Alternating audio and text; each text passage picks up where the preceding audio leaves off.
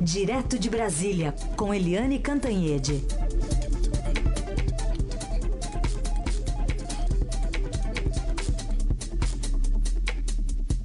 Bom dia, Eliane, tudo bem?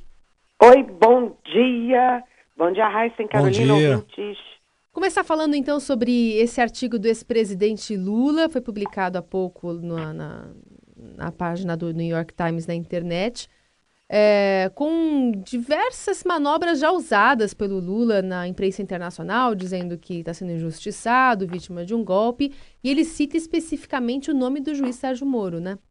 Olha, é muito preocupante isso, porque eu lembro que a presidente, então presidente Dilma Rousseff, quando passou a ser alvo do impeachment, ela saiu por aí denegrindo a imagem do Brasil lá fora, inclusive é, em Nova York e tal, e para ganhar a imprensa e ganhar, é, enfim, forçar essa tese de que ela era uma vítima e que tudo aquilo era um golpe. E agora o ex-presidente Lula está fazendo a mesma coisa.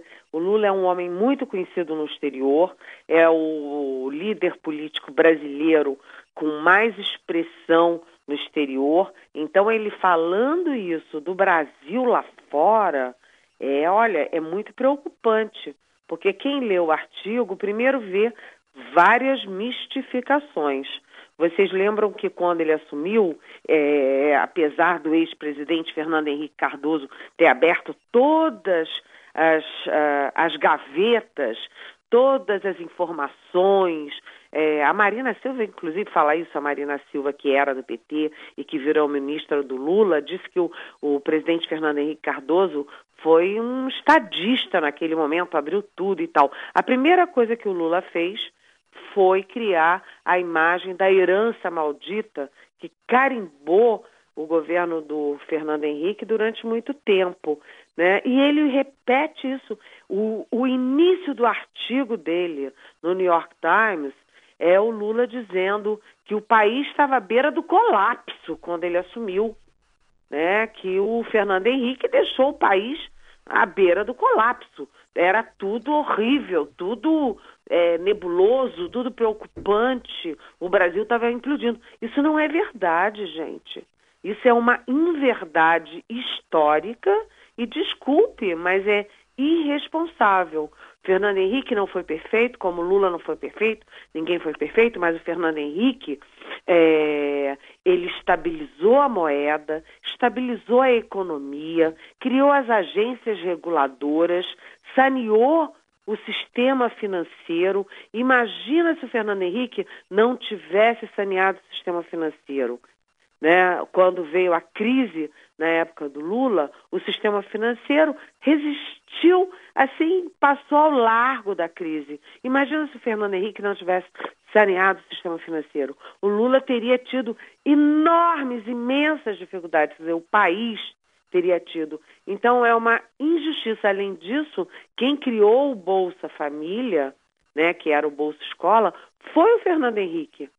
Né? O Fernando Henrique deixou o Brasil pronto do ponto de vista da economia, do ponto de vista das finanças, do ponto de vista dos programas sociais.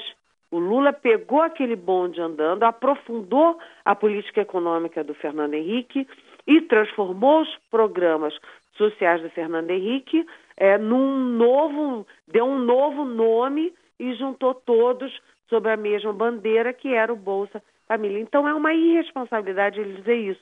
Além disso, ele no texto do New York Times ele diz que tudo isso que aconteceu com ele, a condenação em, em primeira e segunda instância por causa é, do triplex, todas os, os, as dificuldades dele na justiça são por uma perseguição do juiz Sérgio Moro, como você disse, Carolina, ele cita especificamente, né, particularmente o juiz Sérgio Moro, diz que há um complô das elites com a mídia, a mídia tradicional perseguindo e ele reduz tudo a uma única coisa.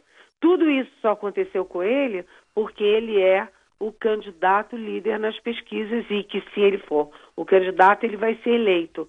Ou seja, ele acaba com o sistema, é, sistema judiciário brasileiro, acaba com as instituições brasileiras, com a mídia brasileira, é, com as elites pensantes brasileiras.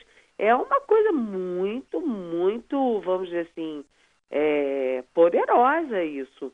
E certamente terá repercussão ah, com a força que o Lula tem, ainda mais o Lula preso, né? Um, um grande líder popular, inegavelmente um grande líder popular, né? E, e, preso.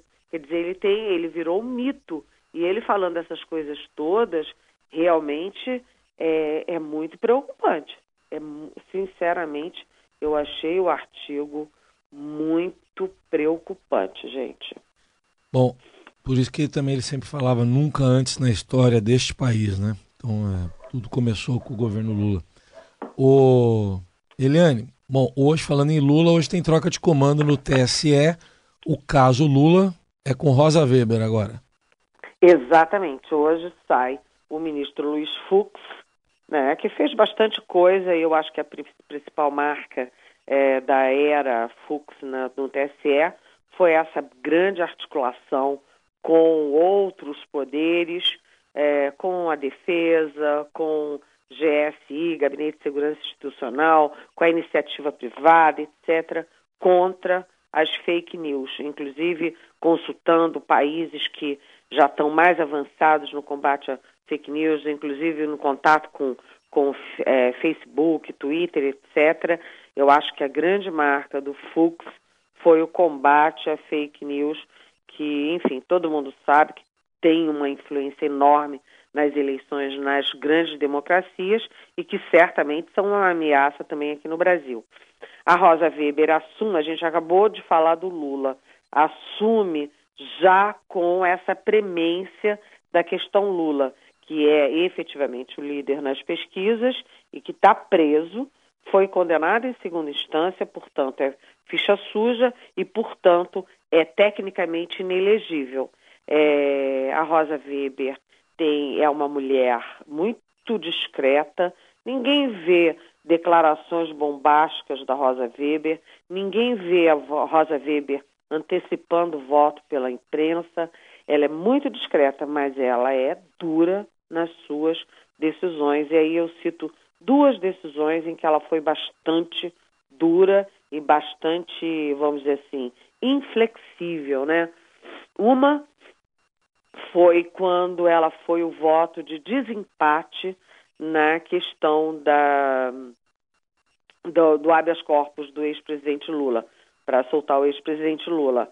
Uh, é, ficou 5 a 5, Rosa Weber desempatou para 6 a 5 e, e ela inclusive disse que é contra a prisão, ela inclusive votou contra a prisão após a, a, a condenação em segunda instância, mas que como integrante de um colegiado, ela tem que respeitar e se submeter à decisão da maioria, senão vira uma bagunça. E por causa disso, ela disse: a minha posição pessoal é contra a prisão em segunda instância, mas como membro de um colegiado, eu sigo a maioria. Então foi um voto importante e vamos, vamos dizer assim, didático. Uhum. E a segunda decisão da Rosa Weber é muito, muito importante, é que ela, como membro do TSE, ela votou a favor da cassação da chapa Michel Temer, quer dizer, ao contrário, da chapa Dilma Rousseff, Michel Temer. Foi voto vencido no TSE, mas ela votou a favor da cassação. Então, ela não vai passar a mão na cabeça de ninguém, não. É, ela assume hoje e, evidentemente, a primeira, o primeiro grande tema que cai na cabeça dela, que cai no TSE, na, na, na, na gestão dela, é exatamente a elegibilidade ou não do ex-presidente Lula a, a grande aposta em Brasília nos bastidores é de que ela vai continuar sendo inflexível e seguindo a letra fria da lei. E a gente agora tem um cronograma que está acelerando. É, a gente tem até uma notícia de agora há pouco sobre um protesto do MTST que está tomando as vias de Brasília, as principais ruas da capital federal, desse, desses manifestantes, dessa marcha que está vindo aí, para acompanhar na quarta-feira o registro da candidatura do Lula ali na região do, do estádio Mané Garrincha. Mas, de qualquer forma, é uma semana decisiva para as eleições, também por conta desse 15 de agosto, né? Essa data que a gente falou tanto há alguns meses. Pois é. Uh, amanhã, é dia 15 de agosto, é o prazo limite para para registro de candidaturas. E o ex-presidente Lula vai registrar uma chapa que é Lula na cabeça e Fernanda Haddad também do PT, ex-prefeito de São Paulo, como seu vice. Aí fica todo mundo perguntando: e onde é que a Manuela Dávila fica nessa história? Porque aí a gente lembra que a Manuela Dávila era candidata à presidência da República pelo PCdoB, abdicou da, da candidatura à presidência para ser vice na chapa do PT. Mas a, a vice está ocupada pelo Fernando Haddad. Enquanto isso, a Manuela Dávila está no limbo né? Mas o cronograma está avançando rapidamente, sabe? Como você disse, é, porque a campanha eleitoral começa oficialmente na quinta, é, que é dia 16, e a gente na sexta, 17, já vai ter um debate também entre presidenciáveis na rede TV. É. Também tem uma expectativa de sair pesquisa para presidente e para governador e senador em três estados nessa semana. É, é uma semana muito tensa e Brasília está parada, assim, o centro de Brasília está parado, muita tensão, porque tem o pessoal é, pró-Lula, inclusive alguns em, em, greve de fome, e tem caminhões chegando de vários lugares, caminhões não, desculpa, ônibus chegando de vários lugares, e eles vão, prometem parar Brasília nessa semana é, decisiva para a eleição de outubro. É, aliás, a própria Manuela Dávila também nas redes sociais dizia que estava tirando fotos oficiais ontem, né? Pois é. é. Fotos oficiais do quê, do né? Quê, né? Pra urna, né? É que é né? É. Foto para urna, né? Para urna. A, a gente estava falando de face de face, como é que é, de fake news, é. a candidatura do Lula, por enquanto, é uma fake news, né? Vamos combinar. É, Falando em foto, tem, tem também do Ciro com a Cátia Abreu, né? É a Cátia Abreu mesmo. É uma, há uma dúvida, porque a Cátia Abreu tá uma menina, né? Tá olha, olha você não, eu não ia falar nada, eu, eu, eu que fofoco, né? Eu não ia falar nada, mas tem até pergunta de ouvinte chegando sobre isso, porque ela chegou a brincar nas redes sociais depois, porque não tinha mais o que fazer, né? É, dizendo que, ah, olha só, ela trocou o rosto, né? Colocou alguns memes que estavam circulando na internet no próprio perfil oficial dela, e um deles trocava os olhos, o nariz e a boca de um rosto para o outro. Então ela era o Ciro, Ciro ela era, era ela. É, mas muita gente caiu matando nas redes sociais dizendo: olha, é a mesma pessoa? Será que isso não depõe em contra? Eu vou até adiantar a pergunta do ouvinte aqui. A Joana de São Paulo fala assim: olha, uma dúvida sincera para Eliane.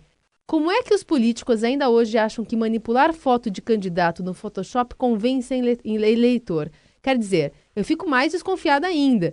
Se não se pode confiar na veracidade de uma 3x4, que dizer dos candidatos? Estou falando do Ciro Gomes sem papa e aquela mulher ao lado que dizem ser a senadora Cátia Abreu. Pois é, Joana. Você sabe que quando eu olhei aquela foto, eu disse, gente, isso aí é a filha da Cátia Abreu, né? Certeza. Né? Com alguns 20 quilos a menos.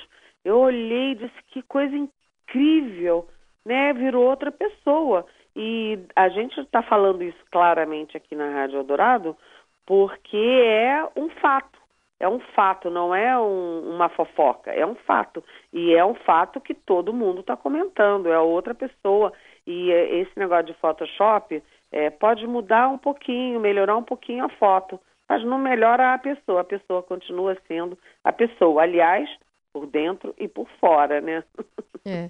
E só um registro aqui, eu estava vendo o perfil da Manuela Dávila, a gente falou algum, alguns uhum. dias, que estava escrito ainda pré-candidata. E agora? Agora só tá mãe de Laura, mestranda, jornalista e deputada. Lula, coração, Haddad, coração, Manuela, coração. Boa. Tá? É uma chapa tripla. É, é triplex. Bom, ainda vamos falar mais das notícias mais importantes desta terça-feira aqui no Jornal Eldorado. Uma delas trata é, da área de tecnologia. Após oito anos de discussão, a Lei Geral de Proteção de Dados Pessoais brasileira deve finalmente ser sancionada pelo presidente Michel Temer nesta terça. O texto aprovado em julho pelo Senado, no entanto, só deve entrar em vigor em fevereiro de 2020. Essa lei cria um marco legal para a proteção de informações pessoais de brasileiros, como nome, endereço, e-mail, idade, estado civil e situação patrimonial. A legislação é baseada em leis internacionais de proteção de dados e tem como principal inspiração as regras de privacidade recentemente estabelecida, estabelecidas pela União Europeia. Agora, para uma empresa ter acesso a dados, será preciso o consentimento dos usuários para o fim específico de como as informações deverão ser usadas. A legislação também obriga que empresas ou órgãos públicos excluam os dados após o fim da relação com cada cliente. Outra novidade é que a legislação obriga que empresas digam quais dados pessoais estão em sua posse quando isso for solicitado por brasileiros, e informações de crianças e adolescentes também estão mais protegidas e só podem ser usadas com consentimento dos pais ou de responsáveis legais. Mas agora não sei, nesse, nessa falta de organização dos dados, em que você passa para uma empresa, essa empresa vende para outra, que não sabe nem qual é a finalidade do uso desse dado, Vamos ver como é que vai ser é, a aplicação dessa lei, pelo menos até 2020. Tô curioso só para saber se vai ter alguma fala, fala do presidente Temer, né? Tá sumido, né? A gente não ouve mais ele, né? Tá sumido. É, Eliane, tá sumido. Pois é, você sabe que o presidente Temer, ele primeiro sumiu, né? Sumiu mesmo.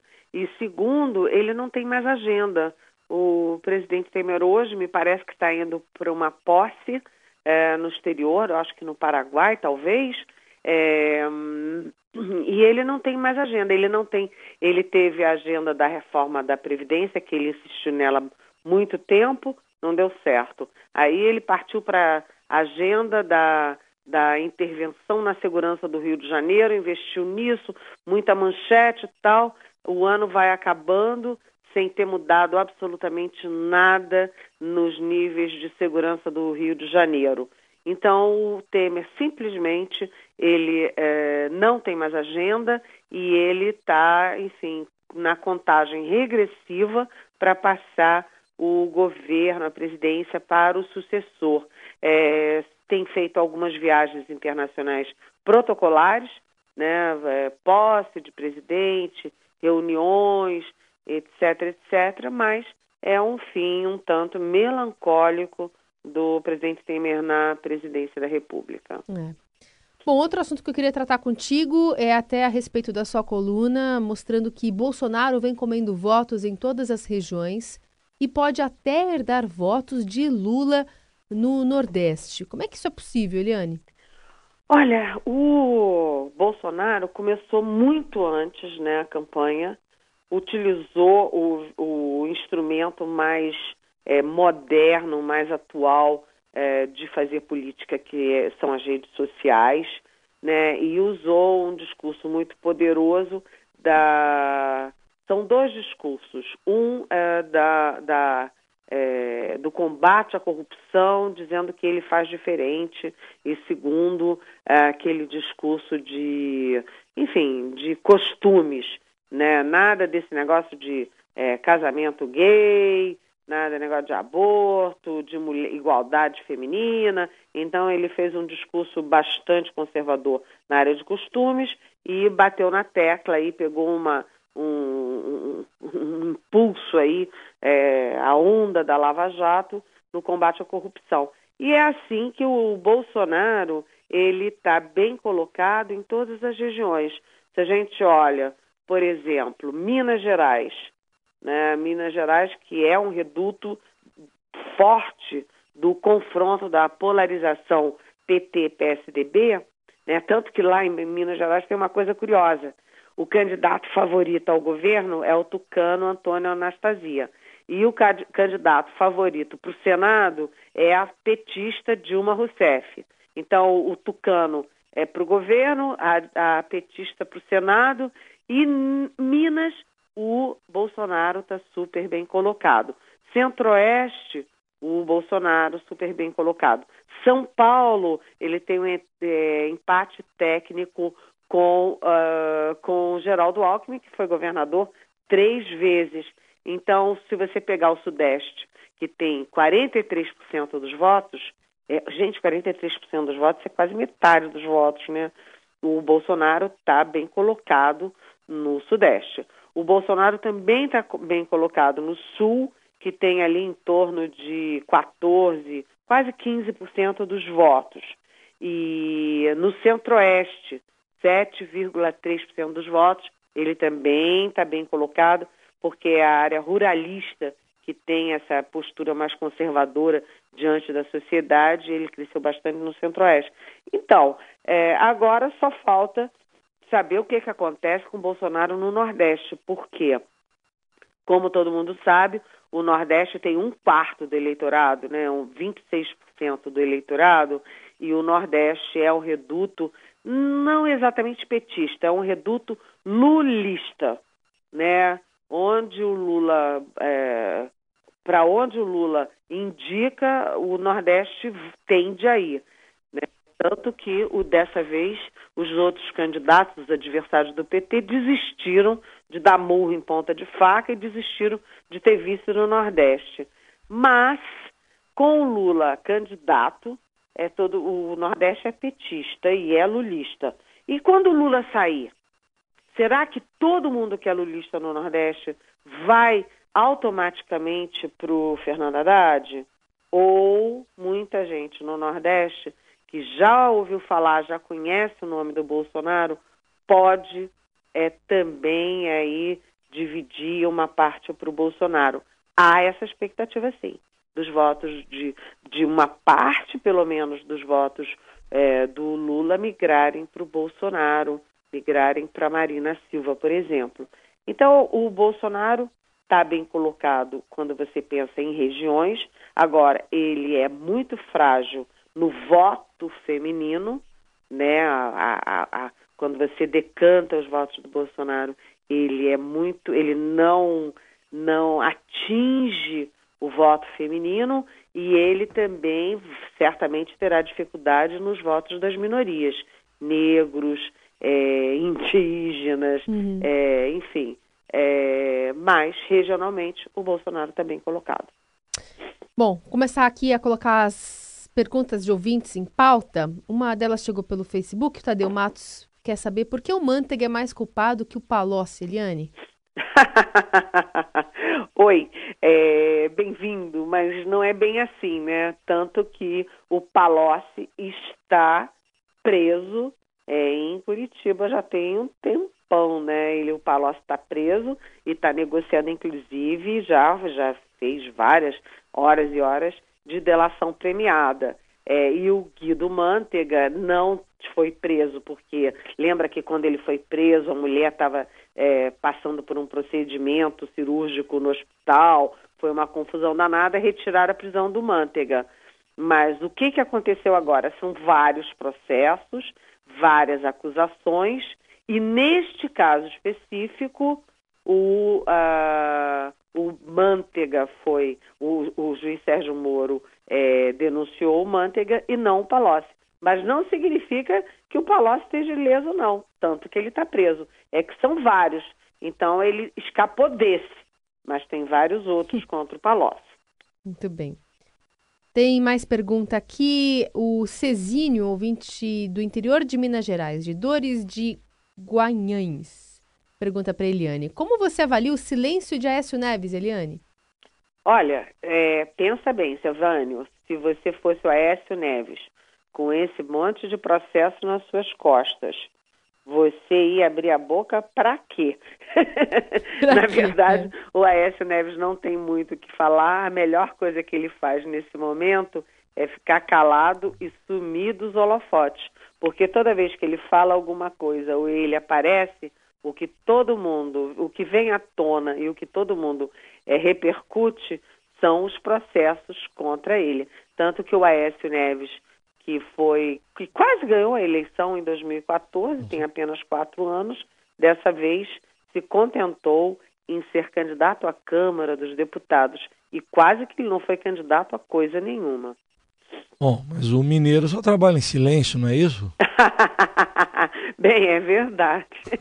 é, é. Bom, mas aliás, se a gente fazer uma análise aí, é, esses votos que você fala, por exemplo, da, da, do Nordeste, né, da entrada de Bolsonaro, tem muita gente que faz uma avaliação de que quem está votando no Bolsonaro foi também quem votou no Aécio Neves na tentativa de, de lutar contra o PT naquela eleição de 2014, desiludido com as é, denúncias de corrupção do partido, votou no Aécio como voto de protesto. Agora está sem ninguém que, ah, então vamos contra tudo e todos votando no Bolsonaro, né?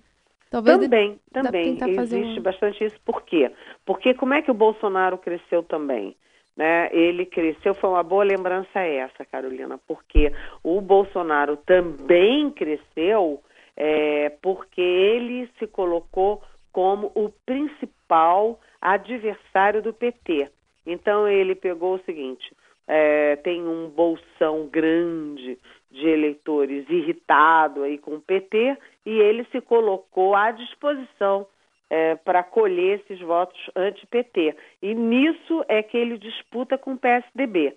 Né? O PSDB é, sempre, desde 1994, com a eleição do Fernando Henrique, você tem uma polarização PT-PSDB. Aí veio desde é, 94, 98, 2002, 2006, 2010, 2014.